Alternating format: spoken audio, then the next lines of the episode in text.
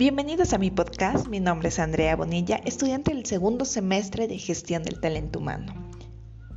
Hoy hablaremos sobre el entrenamiento y mentoring en la gestión del desempeño. Empecemos.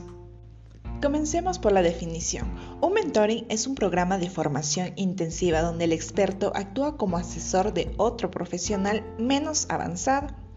El mentor aporta su experiencia y conocimientos para lograr una transformación profesional de su tutorizado. Y nos preguntamos, ¿para qué sirve el mentoring? Principales beneficios. Incrementa nuestros conocimientos.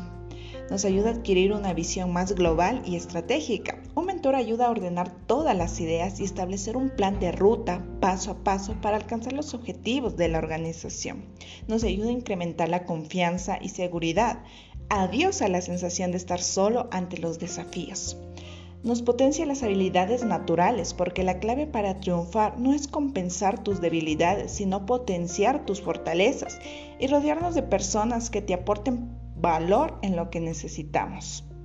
Podemos también acelerar resultados. Un mentoring te muestra el camino directo a la cima. Y en conclusión, ahora ya sabemos qué es el mentoring y cómo puede impulsar tu desarrollo profesional y ayudar en una organización.